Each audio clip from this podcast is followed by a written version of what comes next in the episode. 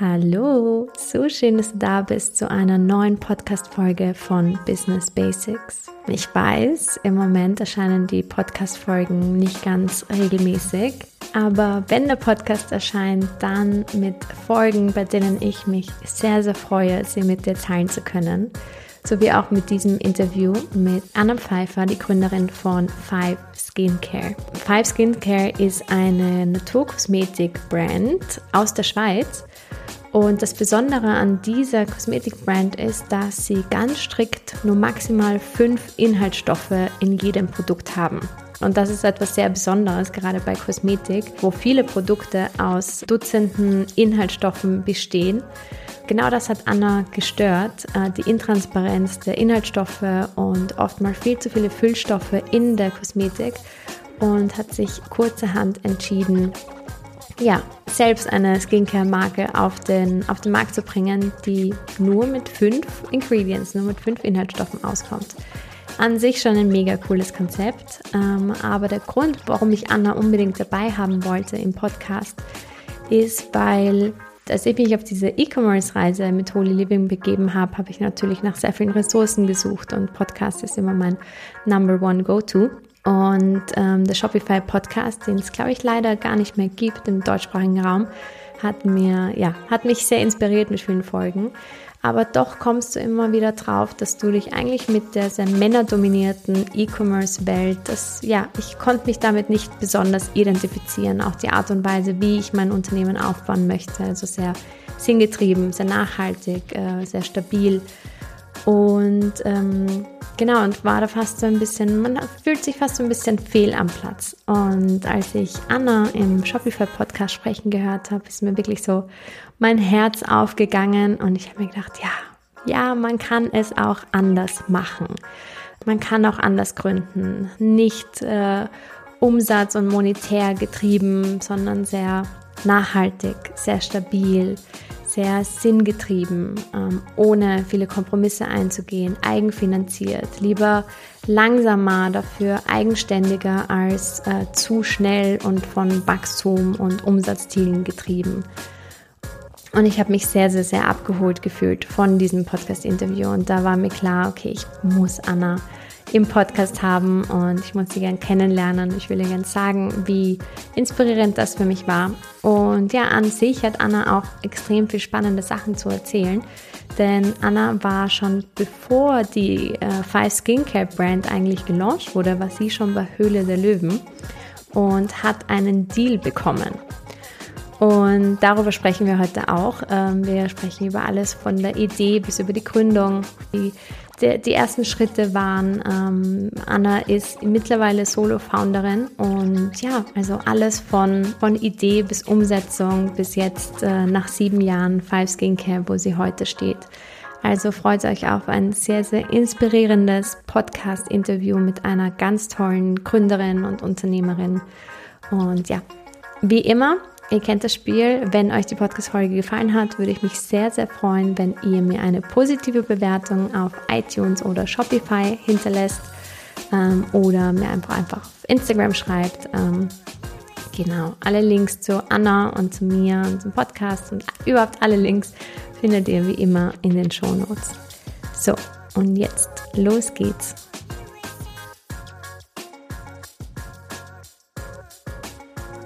Liebe Anna, vielen, vielen Dank für deine Zeit. So schön, dass du im Business Basics Podcast bist. Herzlich willkommen. Ja, hallo, vielen Dank für die Einladung. Ich freue mich sehr, hier zu sein. Ja, sehr cool. Ich habe ähm, mit dir auch schon ein Vorgespräch gehabt, wo ich dir erzählt habe, wie sehr mir die Podcast-Folgen, die du schon bereits in, in oder die Interviews, die du schon in anderen Podcasts gegeben hast, mir auch auf meiner Reise mit Holy Living geholfen haben. Und ähm, ja, wie ja, was für auch für, ein, für eine Erleichterung ich verspürt habe, als du von deiner Reise erzählt hast, weil du viele Dinge sehr anders gemacht hast, wie ich es bisher aus dem E-Commerce so mitbekommen habe. Also, dass du eher eigenfinanziert wachsen möchtest, eher langsamer wachsen möchtest, dafür äh, stabiler und profitabler und nachhaltiger. Alles äh, Dinge und Werte, die sehr mit mir und meinem Weg übereinstimmen. Und ähm, eine ganz kurze Einführung. Wenn man sich viel im E-Commerce-Bereich aufhält, dann, dann kann es sehr in eine recht toxische Kultur umschwingen, sage ich jetzt einmal so, wo es sehr stark um die Werte Wachstum, Geschwindigkeit, Umsatz, äh, Profitsteigerung geht, weg von Impact und weg von ähm, einer Vision, die du in die Welt bringen möchtest. Und ja, und da, als ich dann, dann deine Gespräche gehört habe, war das für mich so ein, ah, okay, es geht auch anders. Man kann es auch wirklich anders machen. Und ich bin so froh, dass du dir die Zeit genommen hast, dass wir heute einfach über deinen Weg und über Five Skincare sprechen. Ja, mega schön. Also voll schön, dass es einen, einen Impact hatte für dich. Ähm, ich meine, ich habe ja den Weg irgendwie so auch nicht geplant. Ähm, rückwirkend ist es dann irgendwie fast schon ein bisschen logisch, wie viel es gekommen ist, so. Aber es war auch für mich oder ist immer noch für mich auch so ein Balanceakt, ähm, ja, zwischen, ähm, will man doch irgendwie schneller wachsen oder will man einfach wirklich seinen Werten treu bleiben.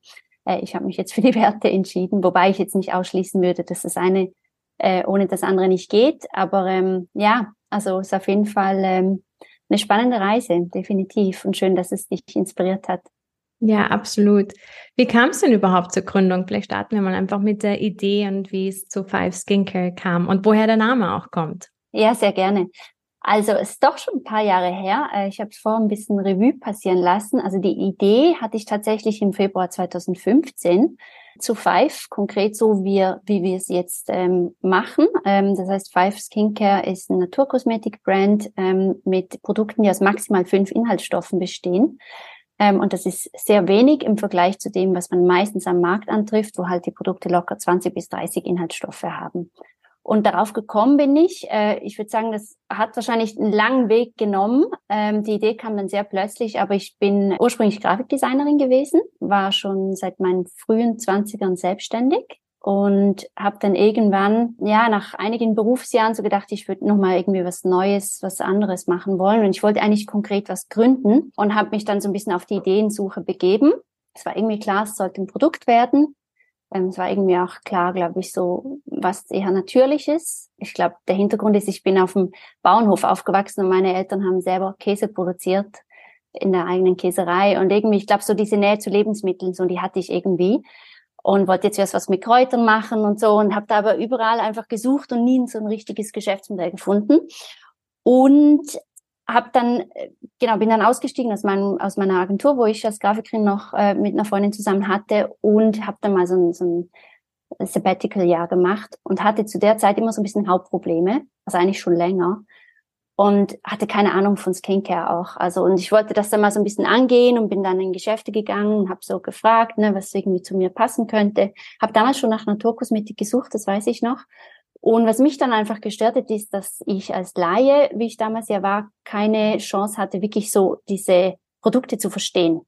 Also ich konnte mich dann nur auf die Marketingversprechen verlassen und die haben mir halt irgendwie nicht so recht gepasst. Ich muss echt sagen, das war noch eine andere Zeit, 2014, 15 so. Also die Ansprache ja in der Kosmetikwelt für uns Frauen, die war schon echt sehr, wie soll ich sagen, rosa und blumig so. Und ich habe mich da halt irgendwie nicht abgeholt gefühlt, genau. Und dann habe ich halt angefangen zu recherchieren. Ne? Also dann kam so ein bisschen das eine das andere. Dann habe ich festgestellt, viele Inhaltsstoffe in diesen Produkten, die sind irgendwie gar nicht unbedingt für die Haut gut, sondern halt für das, den Convenience-Gedanken, den wir auch bei Lebensmitteln ja haben. Ähm, also man kann irgendwie so ein Produkt, eine Creme irgendwie in die Wüste mitnehmen und in die Antarktis und die, weißt du, die Konsistenz bleibt immer gleich zum Beispiel. Also jetzt ein bisschen überspitzt gesagt. Ja, und ich habe dann gedacht, ob man es nicht runterbrechen könnte, so dass man als Laie auch wirklich die Chance hat zu verstehen, was man auf die Haut aufträgt weil ich finde, das ist irgendwie fast wie so ein, ja, es ist eigentlich das Recht als Konsumentin, das zu wissen. Und so kam es dann irgendwie zu Five. Also ich habe dann zuerst so einen Produktkonfigurator rumgebastelt, dann habe ich gemerkt, ich kriege das nicht hin von den ganzen Tests, die man machen muss. Also zumindest hätte ich es nicht finanzieren können. Und ähm, irgendwann kam es dann wie so plötzlich so, ja, warum reduzieren wir es nicht einfach auf diese fünf Inhaltsstoffe?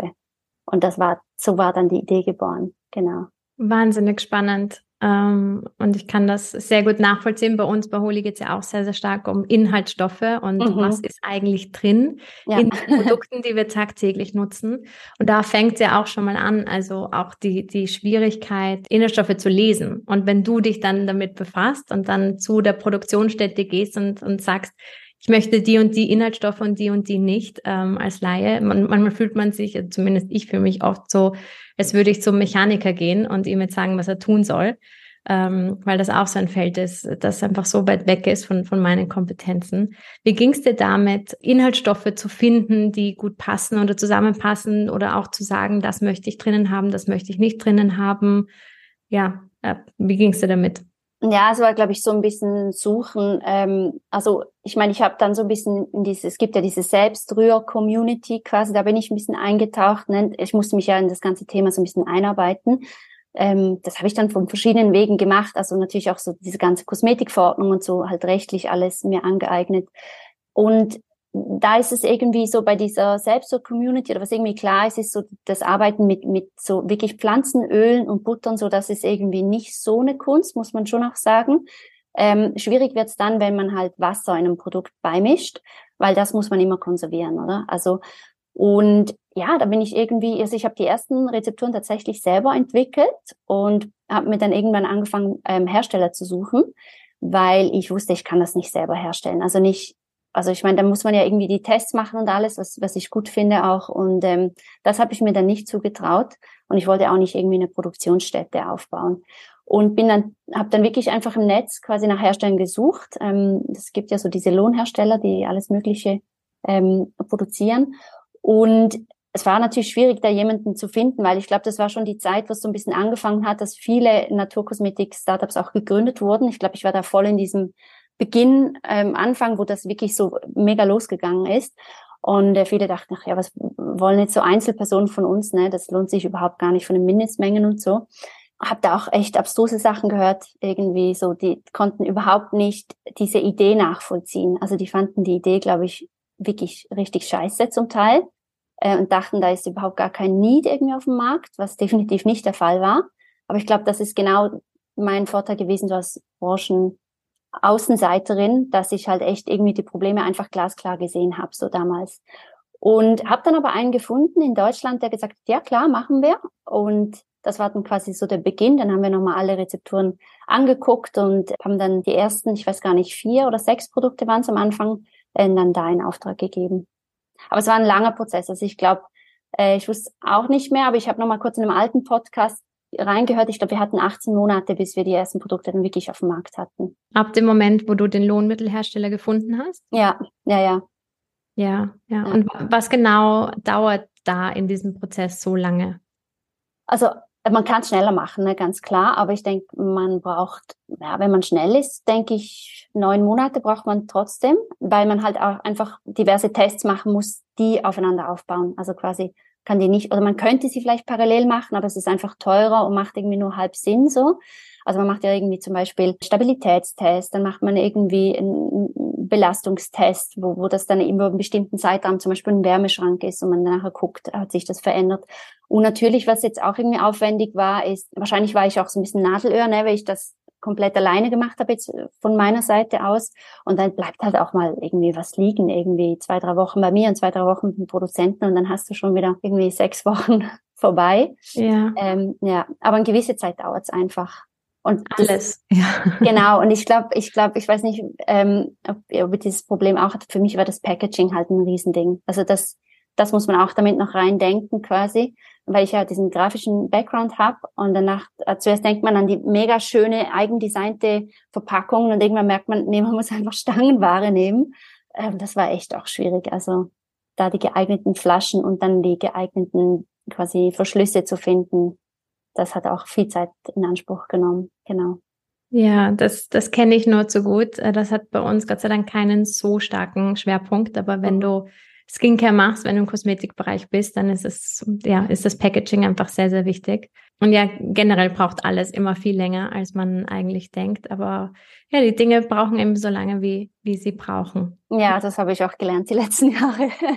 Absolut. Und vor allem, wenn man, wenn man alleine gegründet hat. Und du bist ja alleine für ähm, Five losgegangen, oder?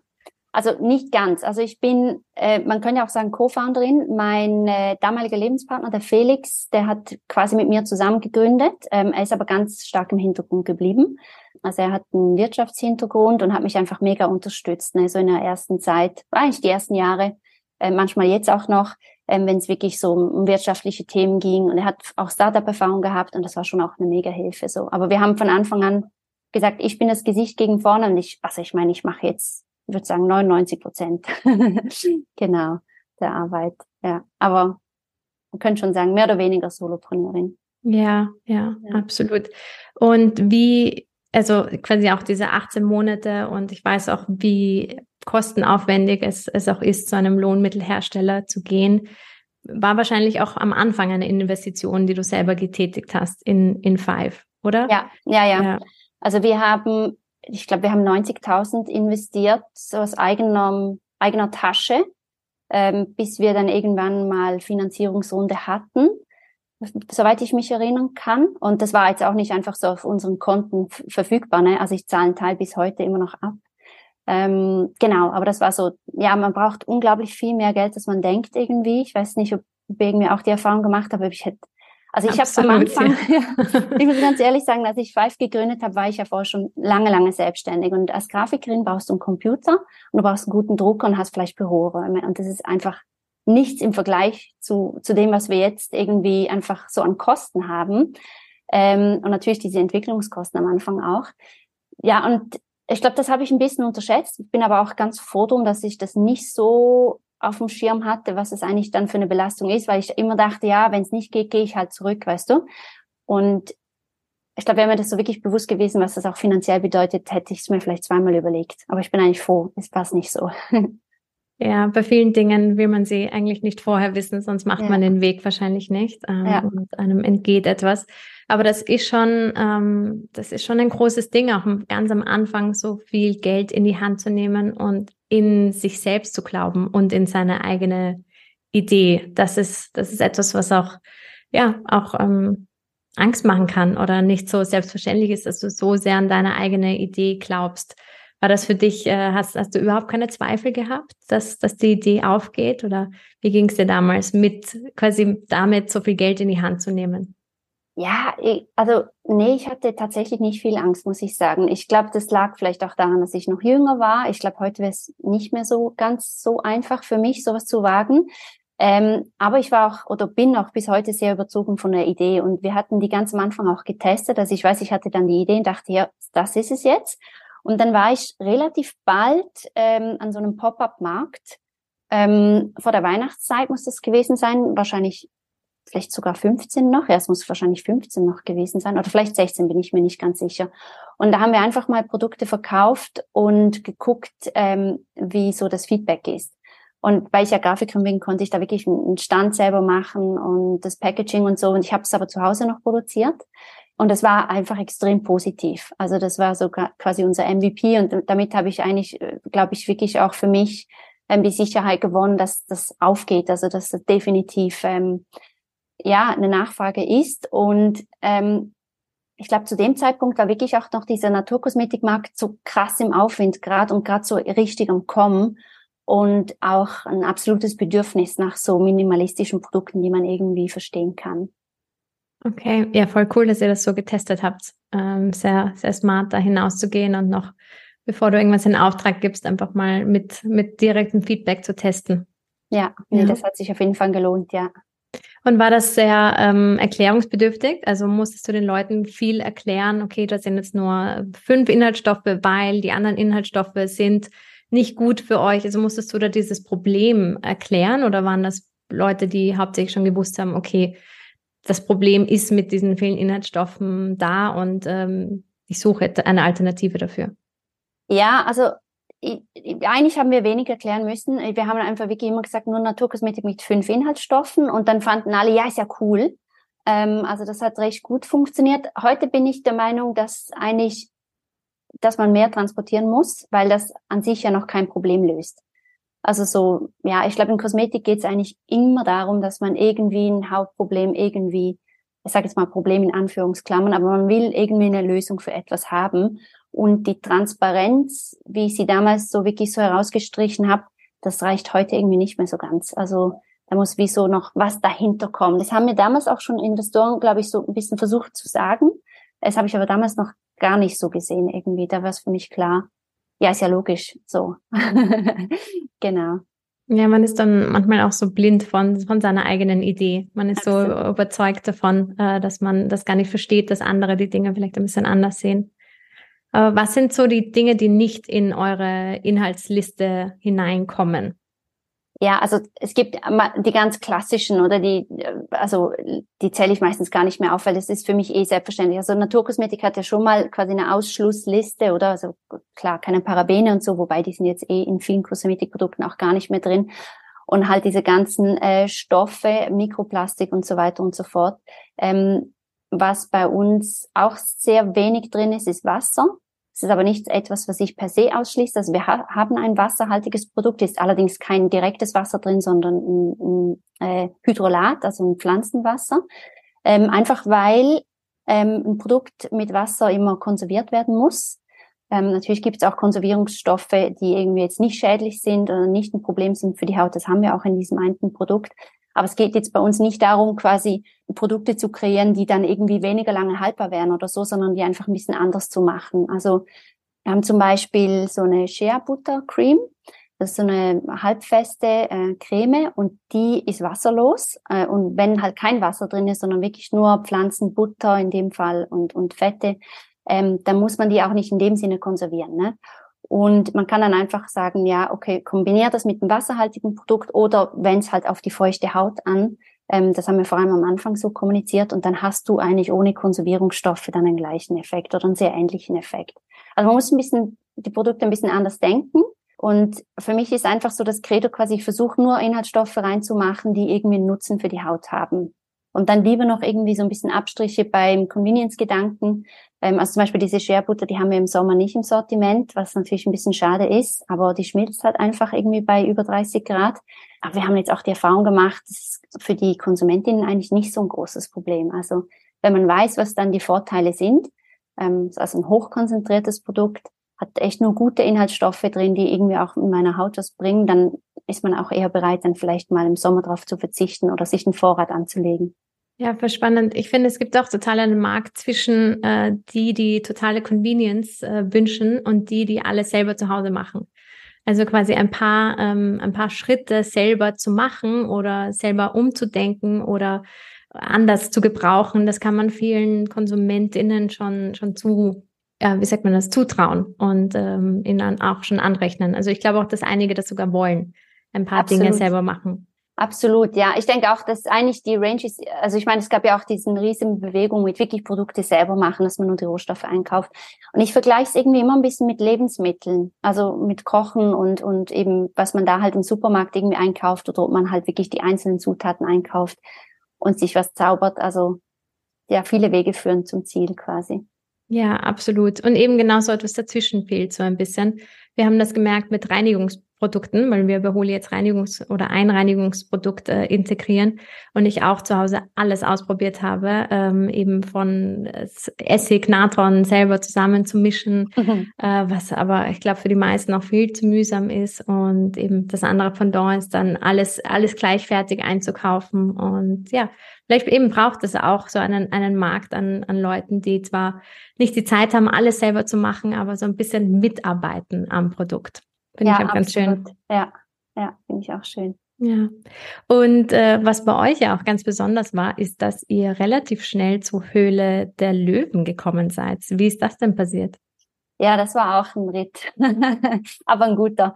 Ähm, das war tatsächlich ähm, im November 2016 habe ich einen Anruf bekommen von der Redaktion von Die Höhle der Löwen äh, Deutschland und die haben mich halt angefragt, ja, also es war wirklich ein großer Zufall, dass sie überhaupt auf uns aufmerksam geworden sind, weil ich war zu dem Zeitpunkt noch nicht richtig am Markt. Also ich hatte den Testmarkt in der Schweiz, einfach einen E-Commerce-Shop, ähm, aber das, ich glaube, es gab einen Pressebericht in Deutschland und ich glaube, den haben die gesehen und haben mich halt angefragt, ob ich mich bewerben wolle. Ne? Also da musste ja trotzdem durch diesen Prozess durch. Und ich habe dann einfach gedacht, hey, ich kann nicht das gründen, ohne einen einzigen Kontakt in diese Branche, ohne irgendwie große finanzielle Mittel und dann sowas ausschlagen. Ne? Also es war irgendwie einfach gleich, ich muss, ich muss Augen zu und durch so ungefähr. Und habe mich dann beworben und habe dann ziemlich schnell eine Zusage gekriegt, auch mit dem, wirklich mit dem, ja, Drohung ist das falsche Wort, aber sie haben dann echt gesagt, dass in zwei Wochen ist der Dreh und ich war absolut nicht ready. Also ursprünglich hieß es März und es war dann irgendwie Ende Januar 17 oder Dreh war. Und dann habe ich gesagt, okay, gut, mache ich. Und da war ich echt, also echt zwei Wochen einfach in der Wohnung, Tag und Nacht diese Zahlen und alles parat gemacht, weil die fragen dich dann ja wirklich nach allen Zahlen ab. Und ähm, das Gute war, dass ich aber irgendwie Five schon von Anfang an so geplant hatte, dass wir das irgendwie skalieren können. Also ich hatte schon diesen einen Produzenten gefunden. Wir waren da schon in der Entwicklung das lief quasi alles. Ich wusste auch Logistik und so mache ich extern. Ich bin mir nicht sicher, ob ich schon Partner hatte, aber ich glaube tatsächlich war, hatte ich auf jeden Fall schon Offerten und so. Also ich konnte eigentlich, ich musste alles nur noch quasi in feste Tücher bringen und dann konnte es losgehen. Und ich glaube, das war dann ein Vorteil, dass es irgendwie doch ging, mich in diesen zwei Wochen vorzubereiten. Und musste dann nach Köln zum Dreh. Ich bin ja aus Zürich, also war damals auch schon in Zürich und weiß noch, ich bin da mit dem Zug ganz alleine nach Köln gefahren und habe irgendwie noch Blumen aus Zürich mitgenommen, die ich unbedingt diese Blumen da haben, stehen haben wollte. Und ja, bin da irgendwie nachts um zwei angekommen in diesem Hotel. Nächsten Morgen ging's los. Und also das ist echt, viele denken ja, das sei irgendwie so gecastet oder irgendwie so ein, so ein Spiel oder so. Es war wirklich so, wir waren, alle, die an dem Tag Dreh hatten, waren in einem Raum. Und als die Investoren ähm, zum Mittagessen gegangen sind, haben sie gesagt, wir dürfen den Raum nicht verlassen. Also die haben wirklich uns komplett abgeschirmt, dass die uns vorher nicht sehen. Also das war wirklich, die haben keine Ahnung, wer danach in die Show kommt. Und für mich war es ganz gut. Ich hatte dann relativ lange Wartezeit ähm, und konnte dann wirklich nochmal so ein bisschen zur Ruhe kommen und ähm, dann nochmal meine Zahlen so ein bisschen büffeln und ähm, hatte dann diese Aufzeichnung, die geht, bei mir ging sie, glaube ich, 45 Minuten, das wird dann aber immer geschnitten auf 16, 17 Minuten und das lief eigentlich sehr gut und ich habe dann einen Deal bekommen in der Show, wo ich niemals damit gerechnet hatte, weil man ja eigentlich ein Proof of Concept haben musste, den ich wirklich einfach nicht hatte. Und ähm, haben dann hart verhandelt, also die wollten viel mehr Anteil, als ich bereit war abzugeben. Was hast du ähm, ihnen angeboten? Ich bin mir nicht mehr sicher, aber ich glaube 20,1 Prozent für 70.000 Euro, glaube ich war's. Und dann haben sie gesagt, ähm, da waren es zwei, äh, Dagmar Wörl und Judith Williams, die dann wenn sich zusammengetan haben und gesagt haben, sie brauchen 50,1 was, glaube ich. Und ich meine, dieses Punkt eins, ne, das ist immer quasi das bestimmt, wer wie viel zu sagen hat, natürlich. Ähm, und das war für mich klar, also auf keinen Fall, ne? Dann hätte ich komplett alles aus der Hand gegeben. Aber und, von, Entschuldige, ganz kurz, 50,1 für diese 70.000. Ja, für die 70.000, ja. ja. Okay, genau. wow, das ist eine, etwas anderes, ja. Ja, das ist was anderes. Und ich habe mich dann äh, mit Felix damals telefonisch besprochen. Es kann ja dann kurz so ein bisschen wie nach hinten gehen und das abklären. Das wird aber auch alles aufgezeichnet. Und wir wussten, nee, also machen wir nicht. Und ich habe dann, ich glaube, 25 äh, angeboten, das Gegenangebot, und da haben sie dann eingeschlagen. Und ähm, ja, das war dann unser Deal. Ich glaube, es war 25 für 70.000 Euro. Und ich konnte es eigentlich fast nicht fassen, ne, weil ich hätte wirklich nicht damit gerechnet. Ich dachte, es ist eine gute Chance, einfach Five bekannt zu machen, aber mit dem Deal habe ich nicht gerechnet. Und super und, gut verhandelt, dass du, dass du sie dann doch noch auf 25 runterbekommen hast. Also ja, das war cool. Ich, ja, ich glaube, das, das war, glaube ich, echt ein bisschen, weil ich das nicht unbedingt so für mich gesehen habe, dass das jetzt sein muss. Ne? Also ich habe mich dann getraut, ich habe eigentlich nicht damit gerechnet, dass sie es annehmen. Äh, und deswegen habe ich mich, glaube getraut, irgendwie auch die Zahl zu sagen. Und ich glaube, es ist auch mega wichtig, wenn man da reingeht, dass man, weil Firmenanteile abzugeben, das ist echt eine Nummer. Also das sollte man nicht so leichtfertig machen. Und genau, wir sind dann direkt in die Verhandlung gestartet. Es war dann mit Judith Williams noch. Dagmar Wöll hat sich zurückgezogen und haben uns zweimal getroffen. Und dann ist aber irgendwie schnell klar geworden, ach, dass, dass es nicht so matcht. Also ich glaube, ähm, strategisch konnten wir uns einfach nicht recht finden. Also ich hatte sehr starke Werte, die ich mit Five einfach in Verbindung bringen und will, wollte diese fünf Inhaltsstoffe wirklich so dogmatisch durchziehen. Äh, und das war ihr nicht ganz so genehm. Und dann dachte ich, ja gut, aber dann brauchen wir nicht länger zu diskutieren. Es war dann relativ schnell klar, dass es nicht passt. Was, ich meine, rückblickend war das perfekt, so wie es gelaufen ist. Ja, und das ist auch kein Problem, wenn du dann wieder quasi nee. zurückziehst. Nee, also es war ja auch gegenseitig. Und man muss wirklich sagen, die sind mega fair und die investieren viel Zeit äh, in ihre Startups und das muss ja für beide Seiten irgendwie dann auch passen. Und das, was die in der Show sehen, ist einfach so ein wirklich so eine First Impression, oder? Nachher musst du nochmal gucken, ja, ist es denn wirklich ein Fit? Passt das irgendwie auch in unser Portfolio? Ich glaube, das ist nur gut. Also es geht, glaube ich, ist, glaube ich, bei vielen so, dass nachher der Deal überhaupt gar nicht zustande kommt, ähm, weil man sollte es nur machen, wenn es wirklich auch matcht, finde ich. Ja, genau. absolut. Und äh, die, die Sichtbarkeit, die, die Werbefläche, die man damit bekommt, die ist ja auch schon ähm, nicht mit Geld aufzuwiegen für, ja. so, für so ein junges Startup. Ja. Aber ganz kurz, ich wollte eigentlich gar nicht so lange mit dir da, darüber sprechen, aber es ist doch sehr, sehr spannend. Was, was, was bespricht man da in 45 Minuten? Weil dein Pitch wird wahrscheinlich ein, weiß ich, fünf Minuten. Drei Minuten. Nee, drei Minuten. Drei. Ist, okay. Also das ist das Einzige, was gesetzt ist. Du musst drei Minuten pitchen und dieser Pitch wird auch von einer Redaktion mit dir geübt quasi. Also da hab ich, hatte ich dann auch so eine Requisite, so eine Lupe, wo ich quasi so Inhaltsstoffe vorgelesen habe, die man irgendwie, also die man kaum lesen kann so. Ähm, und nachher ist es frei. Ich, ehrlich gesagt, das kam mir auch vor wie im Film, ne? ich kann mich auch nicht mehr recht erinnern. Auf jeden Fall fragen sie dich irgendwann alle Zahlen ab also weißt du, Herstellungskosten, ähm, UVP und so weiter. Und das Witzige bei mir war noch, ich konnte es gerade so sagen und danach nach dem Dreh meinten sie, ah, wir müssen die Zahlen noch mal machen. Und ich so, oh nee, Gott. und dann, ah nee, ist gut, wir haben's. Da war ich wirklich so, das wäre wirklich, ich weiß nicht, dann wäre es vielleicht anders rausgekommen. Ähm, du, die probieren die Produkte, das kann ich mich jetzt gerade wieder erinnern. Also das auf jeden Fall, es nimmt auch schon ein bisschen Zeit. Ähm, und dann fragen sie dich, glaube ich, nach bisherigen Erfolgen. Ja, irgendwie so. Also es kann auch länger dauern. Ich weiß auch von Startups, die schon zwei Stunden da. Wow, okay, ja, okay, ja. Wahnsinn. Und das alleine, also wirklich Hut ab. Ja, es war, es war echt gut. Also es war wirklich, war wirklich äh, eine mega gute Erfahrung. Ich kann es eigentlich auch nur empfehlen, ähm, weil es ist, ist eine gute Show. Natürlich muss man sich ein bisschen überlegen, ja, was will ich eigentlich da überhaupt? Wer guckt überhaupt so eine Sendung? Also es war vielleicht jetzt auch nicht nur unsere Zielgruppe, die überhaupt diese Sendung guckt, aber es ist einfach, also ich meine, das, ich glaube, die Show, die ich gemacht habe, die haben 2,8 Millionen da Zuschauer eingeschaltet und wir sind dann, das war im September 17 ausgestrahlt, übrigens, glaube ich, morgen vor sechs Jahren. Und ich meine, wir sind zeitgleich an den Markt gegangen, Deutschland, Österreich, Schweiz, mit dieser Show. Und ich meine, das war einfach erst nicht aufzuwiegen, was man sonst für das hätte ausgeben müssen. Also das war schon fulminant quasi, wie es dann reinging.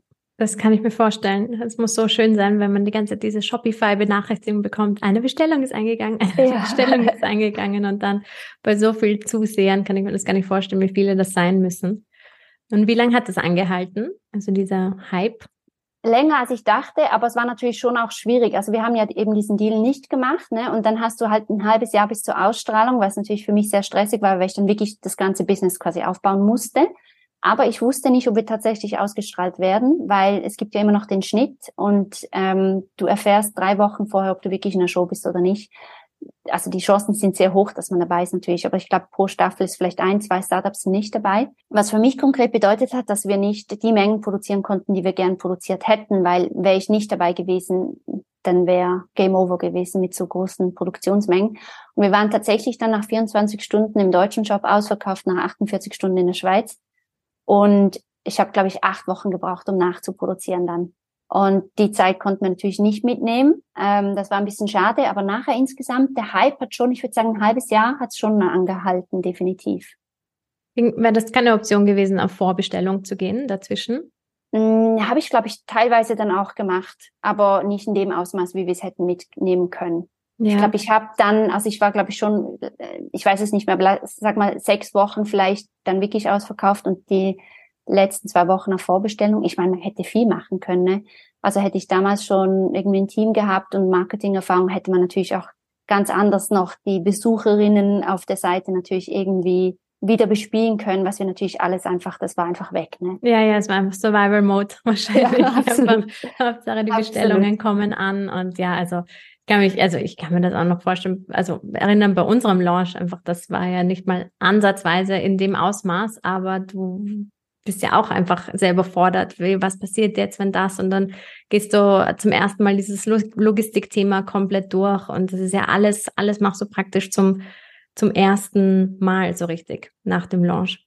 Ja, ja, absolut. Und dann war auch Presse, ne, plötzlich irgendwie so der Blick irgendwie, es ist hier wie so, wie so die Bildzeitung in Deutschland irgendwie ein Interview will und so, täglich Interviews und so. Und ich bin natürlich komplett unerfahren gewesen.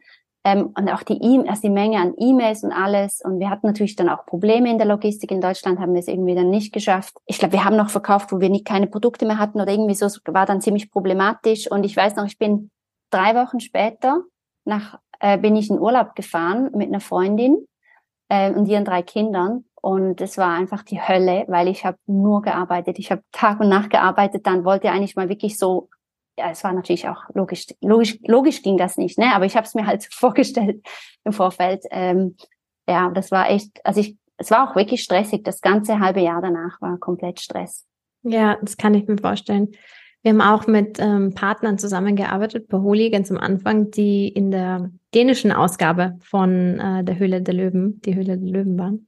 Ja. Und äh, die haben sich auch natürlich akribisch darauf vorbereitet und dann wurden sie nicht ausgestrahlt. Oh nee. Das, ja, das also gibt's das eben, ja, es gibt's echt. Genau, und sie haben dann wirklich, wirklich Probleme bekommen, Cashflow-Probleme, weil sie natürlich das alles vorfinanzieren mussten ähm, und dann aber quasi die Abnahmemenge natürlich nicht wie erwartet war. Ja. Also es ist ähm, ja auch immer mit so ein bisschen einem Risiko verbunden und da ist es dann vielleicht lieber kleinere Menge zu produzieren und dann ausverkauft zu sein, als über zu produzieren und dann drauf sitzen zu bleiben. Ja, also es ist ein bisschen das, was du am Anfang angesprochen hast, oder? Das ist, glaube ich, auch ein bisschen mein Weg. Aber es wäre wirklich, das wäre auch der K.O.-Stoß gewesen für uns, weil ich, ich weiß nicht, wie viele Produkte wir hatten, vielleicht irgendwie so an die 10.000 oder so, ich weiß es nicht mehr, aber wir hätten natürlich wahrscheinlich 100.000 locker oder noch mehr verkaufen können. Aber hätte ich dann die Höhle der Löwen nicht gehabt und ich hätte da gelauncht, ich meine, stell dir vor, das wären vielleicht zehn Produkte pro Woche gewesen am Anfang oder so. Also das wäre wär niemals, wäre niemals aufgegangen einfach. Das ja, wäre ja. gleich vorbei gewesen. Ja. War schon gut so, wie es war. Ja, definitiv. Ja. Und wie ging es weiter nach Höhle der Löwen und, und nach dem großen Hype?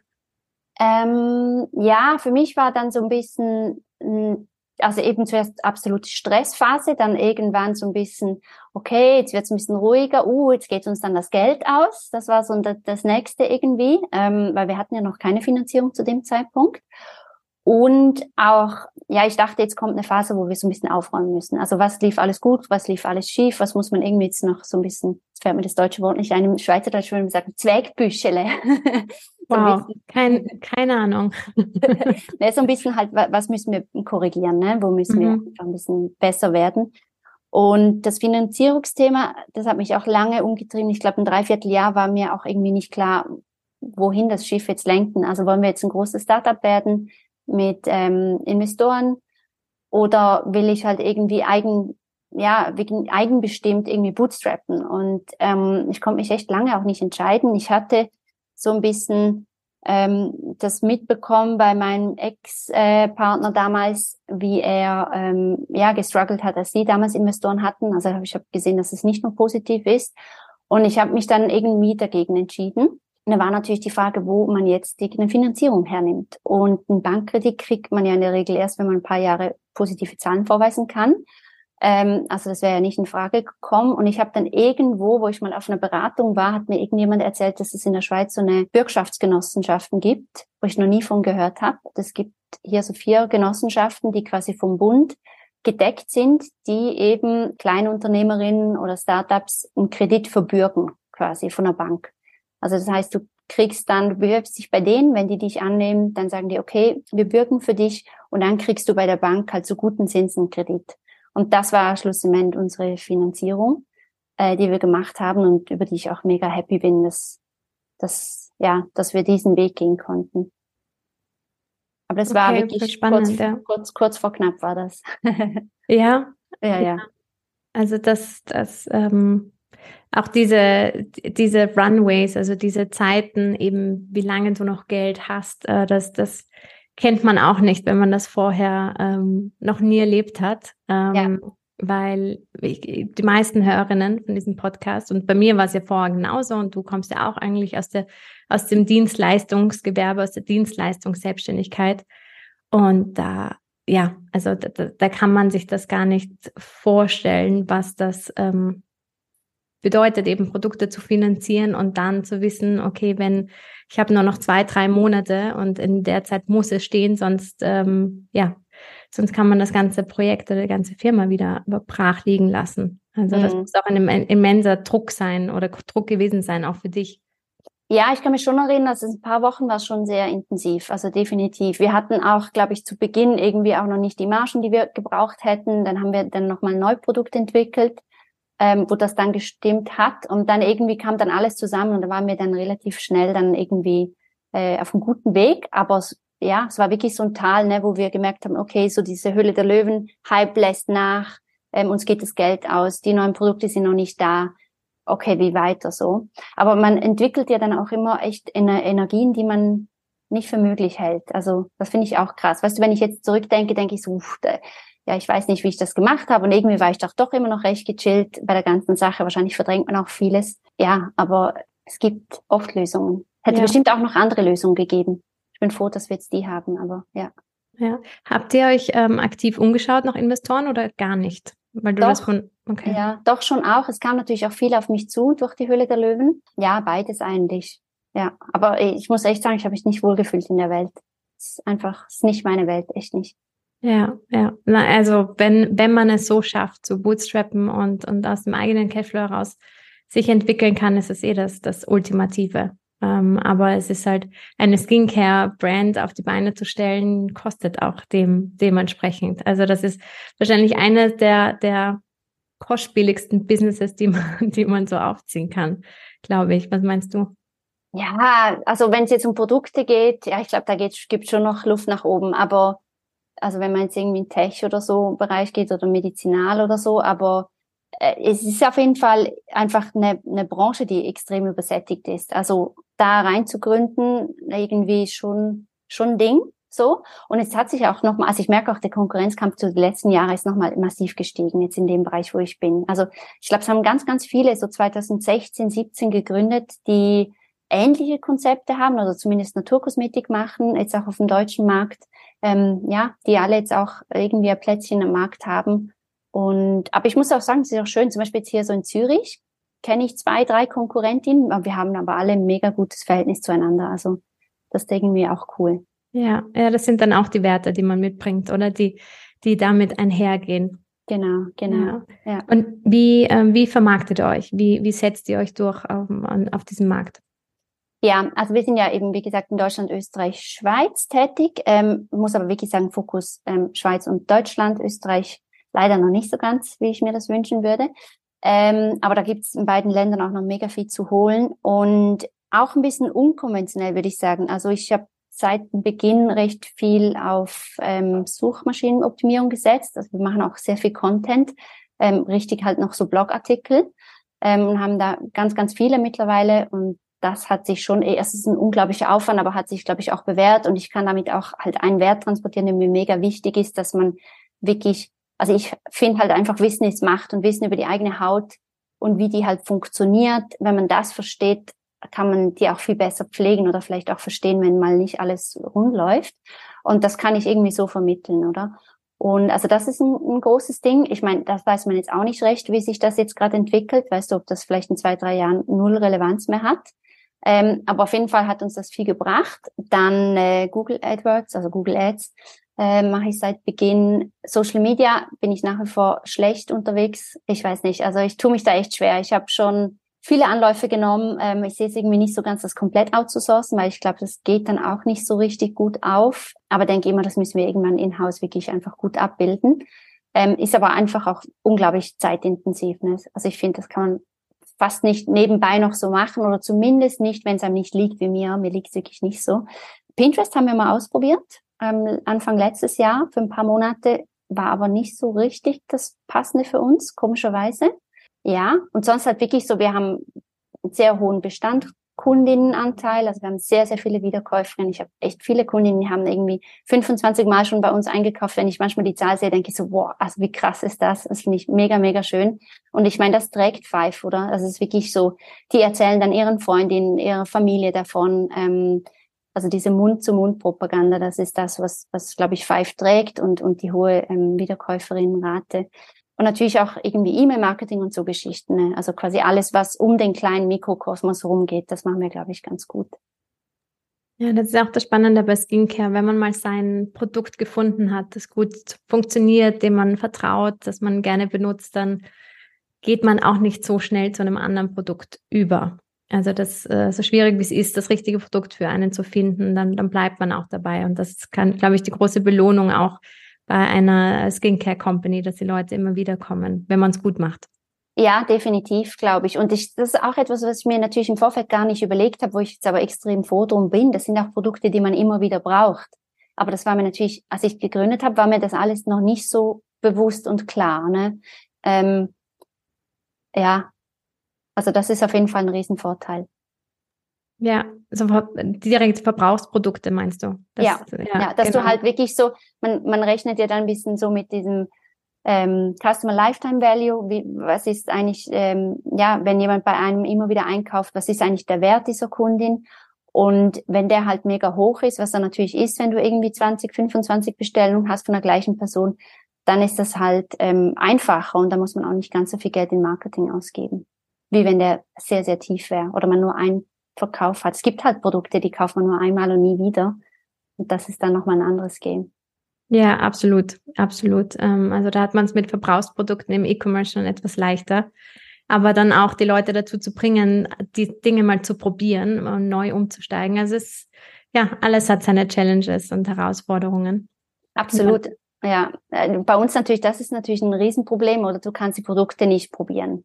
Also und am Anfang haben mir das auch viele gesagt, ja, aber ich kaufe doch Skincare nicht online. Ähm, ich glaube, das hat sich auch recht gewandelt die letzten Jahre. Wir sind ja wirklich exklusiv online ähm, mit einer ganz kleinen Ausnahme hier in Zürich. Ähm, das ist immer wieder ein wiederkehrendes Thema. Sollen wir in den Handel gehen oder nicht? Aber mittlerweile, also jetzt gerade in der Krise ist für mich klar, nee, machen wir nicht. Weil einfach, ich glaube, man kann eine Marke einfach besser lenken, wenn man halt wirklich die Zügel in der Hand hat. Das ist so das eine. Wir haben ja auch ähm, mega engen Kundenkontakt. Also ich, Zippel, meine Mitarbeiterin, die macht nichts anderes als ähm, Hautberatungen zum Beispiel. Ähm, also ich spüre halt, wenn irgendwie was, was nicht so recht läuft, wie es sollte. Das ist mal das eine. Und das zweite ist einfach, was am Anfang wussten wir nicht, in welchen Bereich wir überhaupt gehen sollen im Handel. Ne? Also mittlerweile ist es klar, es werden irgendwie Apotheken und Drogerien. Ähm, aber ich dachte auch vieles noch an Concept Stores, war sogar bei ein paar drin. Und das sind einfach mega kleine Bestellmengen, die da kommen. Und du weißt nicht, wie das Zeug aufbewahrt wird. Dann steht es vielleicht einfach in einem Schaufenster drei Monate und wird von Sonne beleuchtet. Und dann muss man das nicht mehr verkaufen. So, aber das hat die, die Kontrolle hast du dann irgendwie wie nicht. Ähm, das ist auch ein Riesenpunkt. Und ich glaube, der Hauptpunkt ist irgendwie so ein bisschen, ähm, wenn man den Handel beliefert, dann braucht man auch äh, Personen im Sales bei sich. Und ich glaube, die Ressourcen hätten wir momentan nicht wirklich. Oder wir müssten sie halt wirklich freischalten und sagen, okay, da gehen wir jetzt voll rein. Aber ich glaube einfach, dass quasi der Aufwand mit dem, was am Schluss rauskommt, irgendwie nicht so ganz stimmen würde. Auch wenn es schade ist, ne? Es kann sich auch mega gegenseitig befruchten und wird es bestimmt auch. Also ja, aber es ist eben kein so, kein so einfaches Thema, auch mit der, mit der Margenstruktur, die natürlich stimmen muss, damit sich das überhaupt rentiert, was gar nicht ähm, so einfach ist ja. im Handel. Ja. ja. Ja, und, und Fokus ist für mich echt ein mega wichtiges Thema. Also ich habe gemerkt, ich muss wirklich ja mich fokussieren auf die Sachen, die ich irgendwie machen kann, muss versuchen, die gut zu machen, immer besser zu werden und dann ganz langsam nur noch was dazuzunehmen, ähm, weil sonst fliegt das Ding einem um die Ohren. Also äh, ich habe irgendwie das Gefühl, ich habe alles so im Griff, ne? aber man muss vorsichtig sein, wenn man irgendwie sich für etwas entscheidet. Außer man hat endlos Kapital, was man halt einfach dann irgendwie für das verwenden kann. Ja, und ein großes Team, ähm, das, ja. das du einsetzen kannst. Aber ja, also das, ich glaube, ähm, gerade auch auf Unternehmensgründung oder auf deinem Weg der, der Vermarktung und des Aufbaus dieses Shiny Object Syndrome, dass überall irgendetwas glänzt wo und, und, und Dinge deine Aufmerksamkeit suchen. Also das, das kann ich auch nur bestätigen, wie wichtig es ist, den Fokus zu finden. Aber auch gar nicht so einfach zu wissen, worauf man sich eigentlich fokussieren sollte. Also diese äh, Key Driver zu finden, auch wenn es nur drei sind, die deinen Fokus haben, die dein Business voranbringen. Hast du die, oder es klingt so, dass, dass du die für dich gefunden hast. Welche sind denn das? Ja, also ich glaube, es war wahrscheinlich, also ich weiß nicht, ich habe wahrscheinlich auch einige Chancen verpasst, weil ich habe sehr oft Nein gesagt. Ähm, also gerade nach die Hülle der Löwen wollen alle irgendwas von dir. Und du hast so viel krasse Optionen zum Teil, wo du denkst, wow. Und dann überlegst du dir es und denkst du irgendwie, also für mich muss es einfach irgendwie allein sein mit dem, was ich irgendwie will. Ähm, es eben dieses Schein, ich versuche mich nicht blenden zu lassen von so shiny Offers oder irgendwie ähm, was ich momentan auch mache, weißt du, es gibt ja auch ganz viele Startups jetzt irgendwie, die auf einem zukommen und sagen, hey, wir haben da, weiß ich nicht, was, ein Produktkonfigurator oder hier irgendwie was. Und du denkst überall, ja, vielleicht das nächste große Ding. Es wäre gut, du wärst von Anfang an dabei gewesen. Aber wenn ich mir dann mal überlege, was das für Ressourcen bindet bei uns, ähm, dann, das ist für mich so entscheidend irgendwie. Ähm, dann wirklich einfach zu sagen, okay, was heißt das konkret bei uns? Mach mal realistische Zielvorstellung für dich selber. Und ich glaube, das ist etwas, was ich ein bisschen gelernt habe, so, ähm, ja, äh, die, also es wird oft sehr, sehr viel versprochen und ganz, ganz selten wird es wirklich auch eingelöst. Ich meine jetzt nicht, weil, also ja, es muss dann irgendwie einfach passen. Und ich habe jetzt gerade diesen Sommer, habe ich ein paar Sachen gemacht, die im Bereich Marketing waren, äh, die ich irgendwie geschafft habe, mit kleinem Budget auszuprobieren. Und ähm, das waren alles totale Flops. Ne? Und ich habe aber so Sommerangebote bekommen und dann war es irgendwie auch nicht schlimm. Also ich habe dann auch wirklich so gesagt, okay, wir probieren das jetzt mit diesem geringen Budget über diesen Sommer. Der Sommer ist ja eh einfach schwierig mit E-Commerce. ähm, und ich glaube, so kann man das schon ausprobieren, aber wir haben mal irgendwie mal eine Regel gesagt und die, also zum Beispiel jetzt im Marketingbereich, wir machen nichts, was wir noch nie gemacht haben, was über 500 Euro kostet.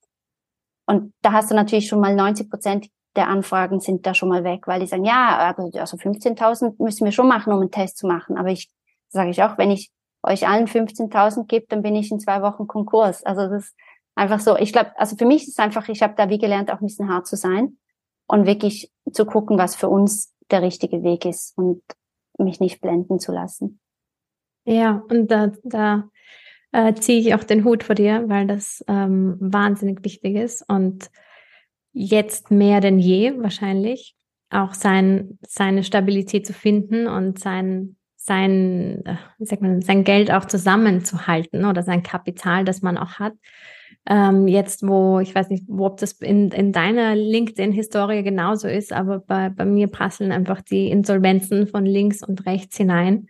Mhm. Äh, und ähm, wir leben in einer, glaube ich, derzeit, also in einer derart schwierigen Zeit für, für Business, auch E-Commerce, ähm, ganz klar, dass ähm, ja es sicher besser ist, dir dreimal zu überlegen, wo, wo du dein Geld hingibst, auch wenn du dadurch öfter mal Nein sagen musst. Aber wenn das bedeutet, dass du dann in sieben Jahren noch immer da bist mit Five, ähm, hat es sich sicher ausgezahlt. Ja, ja, ja, ich glaube wirklich, man muss irgendwie, natürlich ist es eine Gratwanderung und wie ich dir gesagt habe oder vorhin, ich glaube, ich habe wahrscheinlich auch die eine oder andere Chance verpasst. Ähm, also ich weiß es nicht, ne? das werde ich natürlich auch nie rausfinden. Man muss irgendwie für sich Wege finden, zu testen. Also das ist auch etwas, was ich immer denke. Das Problem ist, mit kleinen, mit wenig Zahlen kann man auch wenig auswerten. Ne? Das ist ja auch immer ein Problem. Aber so gut es geht, sollte man Sachen auch wirklich einfach auswerten oder vielleicht sich vorher knallhart aufzuschreiben, okay, was erwarte ich mir von dieser Aktion? Und sich das wirklich aufzuschreiben und nachher einfach zu sagen, okay, ich habe das Ziel nicht erreicht, also mache ich es nie wieder. Zum Beispiel, wir hatten am Anfang ähm, recht viele so eine Messen gemacht, also End-Consumer-Messen. Und es war, ist ja auch einfach ein, also es war immer ein schönes Erlebnis, aber es ist ein unglaublicher Aufwand. Ähm, ich kann ja nicht mal Auto fahren und dann irgendwie mussten wir immer noch irgendwie jemand haben, der uns dahin fährt mit dem ganzen Stand. Und es waren einfach sehr hohe Kosten. Dann waren wir, Felix war da meistens noch dabei, dann waren wir irgendwie zwei, drei Tage gebunden an dem Ort. Hey, und wir haben das dann mal ausgerechnet, also quasi jedes Mal und einfach nach dem vierten, fünften Mal haben wir einfach gesagt, okay, wir machen keine einzige Messe mehr. Egal was kommt, wir machen das nicht mehr. Und es tut auch weh, aber man muss, man muss einfach sich selbst zuliebe irgendwie ähm, da hart bleiben. Ja, absolut. Ähm, und diese Entscheidungsfindung, dieses, ähm, ist das jetzt das Richtige oder lieber das andere, auch wie du am Anfang angesprochen hast, so ein, wie will ich mich finanzieren? Will ich lieber ein schnell wachsendes Startup sein? Will ich äh, klein und fein wachsen? Also es mhm. ist ständig musst du irgendwelche Entscheidungen treffen. Mhm. Und äh, gerade wenn man Solo-Gründerin ist, ist es auch sicher nicht so einfach, da ja, auf sich selbst zu vertrauen. Wie, wie gehst du mit so vielen Entscheidungen um? Also ich glaube, ich habe das auch einfach so ein bisschen gelernt, Learning by Doing irgendwie so. Ähm, eben also so, so Hilfestellungen, mir wirklich das aufzuschreiben, ähm, mich nicht blenden zu lassen, so wenn mir jemand was verspricht oder oft, also gerade so bei Marketinggeschichten kriege ich mega viele Anrufe, ja bestimmt ja auch, oder? Und die sagen dann oft, ja, was, also wir schalten zum Beispiel keine äh, Meta-Ads, gar nichts momentan, schon länger nicht. Und da kriege ich dann immer so fast wie einen Vorwurf zu hören nach zwei Minuten oder nach, ehrlich gesagt, nach zehn Sekunden Telefongespräch. Und das löst was in einem aus, weil man ja selber irgendwie denkt, ist das richtig, oder? Also ich bin ja auch nicht überall sicher bei meinen Entscheidungen. Und ich habe wie so ein bisschen gelernt, ähm, dass ich eigentlich weiß, die versuchen meine wunden Knöpfe zu drücken quasi und, und da einfach standhaft bleibe. Und ich kenne mein Business am besten. Und ich glaube, mir kann niemand einfach sagen, das macht man so oder hier erreichst du mal X Umsatz mit dem oder irgendwie so. Ähm, ja, da muss man sich, glaube ich, einfach selber auch irgendwie vertrauen. Und ich glaube, wenn man, man muss sich auch bewusst sein, ja, wie, wie viel Geld hat man? Ist es das eigene Geld? Hat man Spielgeld? Ich glaube, wenn man Spielgeld hat, man muss ja viele Dinge ausprobieren, dann ist es auch einfacher, das Richtige für sich zu finden. Aber wenn man es nicht hat, dann muss man halt einfach den Weg gehen und langsam und stetig da vorankommen. Ja, absolut, ja. Wie du sagst, jeder muss da so seinen eigenen Weg finden. Ja. Und solange man, man sich selbst und seinen Werten treu bleiben kann, dann, dann ist auch ein, ja, lieber etwas langsameres Wachstum äh, dem vorzuziehen, vorzuziehen, finde ich zumindest. Also da, ja. ich bin lieber mit mir im Reinen und mit meinen Werten und, und fühle mich wohl mit den, mit den Entscheidungen, als ähm, ja, Werte darüber zu stellen, die nicht zu mir gehören. Ja, absolut. Geht ja. mir auch so. Ja. Und sag jetzt noch zum, zum Abschluss, was sind so deine drei großen Ziele, die du noch mit Five erreichen möchtest? Etwas, das ist ein sehr internes Ding eigentlich, aber ich möchte schon, ich arbeite momentan ähm, entweder vom Homeoffice aus oder von einem äh, Coworking Space. Und meine Mitarbeiterin, die fest bei mir angestellt ist, sie sitzt hier ein paar Häuser weiter in ihrem Homeoffice und ich wünsche mir schon, dass wir bald mal irgendwie Büroräume hätten, ähm, ein paar mehr Angestellte. Also wir haben sehr viele Freelancer eben und sonst ist halt alles outgesourced mit Partnern, mit denen ich auch schon seit Jahren zusammenarbeite und täglich im Kontakt bin, aber sie sind halt nicht meine Mitarbeiterinnen. Ähm, ja, so wirklich so ein bisschen mehr dieses Team. Das ist einer meiner Ziele, die jetzt nicht unbedingt, doch, ich denke zwar schon auch für den Unternehmenserfolg beitragen, aber wo ich, glaube ich, einfach so ein Arbeitssetup, was ich irgendwie noch cooler fände. Ähm, das ist das eine. Das andere ist natürlich ähm, Produktportfolio. Wir haben wahrscheinlich, wenn der Podcast rauskommt, wahrscheinlich sieben Produkte. Aktuell sind sechs. Ähm, und ich möchte schon noch ein paar mehr machen. Ähm, ich möchte jetzt aber auch nicht irgendwie 20, 30, 40 Produkte haben, weil das ist auch immer so ein Druck in der Branche. Man muss dauernd Neuheiten bringen. Das ist auch etwas, was ich persönlich nicht verstehe. Ähm, aber, also ich verstehe, wo es herkommt, ne? Wo ich auch versuche, ein bisschen dagegen zu halten. Aber irgendwie, also wir haben halt jetzt vor allem Gesichtspflege abgedeckt, jetzt haben wir dann ein Haarpflegeprodukt und ein Körperprodukt und ich würde halt gern das einfach komplett machen. Das ist auf jeden Fall ein großes Ziel. Und auch möglich, nur halt Step by Step. Also ein bis zwei Produkte pro Jahr. Genau. Und das dritte ja, ist, glaube ich, für mich einfach etwas, was ich natürlich, also ich mache jetzt ja Five dann schon sechs und eigentlich morgen könnte man sagen, wenn man es jetzt so nimmt, sechs Jahre offiziell, ne, acht Jahre ist ein bisschen inoffiziell. Ähm, und ich möchte das lange noch weitermachen. Also ich habe nicht vor, irgendwie ein Exit zu planen äh, in kürzester Zeit und ich möchte einfach, dass ich vielleicht noch besser ein bisschen das mit meinem Privatleben verbinden kann. Ich glaube, ich bin da schon recht auf einem guten Weg, aber es ist halt für uns irgendwie, die so wirklich so, wo sich das so vermischt alles, ne, man irgendwie die ganze Zeit im Arbeiten ist, schon auch echt eine Belastung. Also es kommt mir vor manchmal wie, als wäre ich an einer endlosen Abschlussarbeit, die nie aufhört. Und ich weiß auch, es wird in Zukunft, es wird ja nicht einfacher. Ne? Umso größer man ist, es wird nicht einfacher. Man hat nur immer die Illusion. Aber einfach, ich möchte, dass ich auch in Zukunft einfach das irgendwie gut managen kann und irgendwie im Einklang steht mit meinem Privaten, weil das ist mir auch wichtig. Ich finde so dieses Trennen von Business und Privat ist ja eh schon schwierig, wenn man so ein Unternehmen führt ähm, dass das einfach weiterhin gut klappt. Ja, wenn du den Schlüssel gefunden hast, dann komm noch mal in den Podcast und erzähl uns, wie das geht. Ja, das, ähm, aber auch danke da, dafür, für deine Ehrlichkeit, dass ähm, ja diese Work-Life-Balance einfach einfach verschwimmt mit der Selbstständigkeit, mit dem eigenen Business, mit dem Homeoffice natürlich mhm. auch. Aber vielleicht löst sich das ja auch mit dem eigenen Büro und, und einem, einem Team ich habe das Gefühl, vieles, vieles löst sich auch mit einem Team, wo du dann gezwungen bist, Strukturen aufzubauen, ja. die du für dich selber äh, gar nicht aufbaust. Ähm, ja. Grenzen einzuhalten, die du für dich selber äh, nicht einhältst, aber, aber für deine MitarbeiterInnen dann schon. Ja, das, das merke ich auch. Also überall dort, wo wir Deadlines haben, weil mehrere Leute dran arbeiten, das läuft äh, wie ums ja. Mühlchen. Absolut. Also ich glaube auch. Und ich glaube, es sind, ich glaube, man muss auch akzeptieren, dass es Phasen sind, wo es mega gut läuft, äh, diese quasi diese Trennung und, und was ich halt auch finde, ich, ich meine, ich hatte einige private Turbulenzen die letzten drei Jahre und das beeinflusst einfach das Business. Also man, wenn man halt so ein kleines Unternehmen irgendwie hat und so involviert ist, muss man das auch akzeptieren, dass es irgendwie einen Einfluss hat. Und ich glaube, man muss halt ein bisschen die Wellen reiten, wie sie kommen, irgendwie.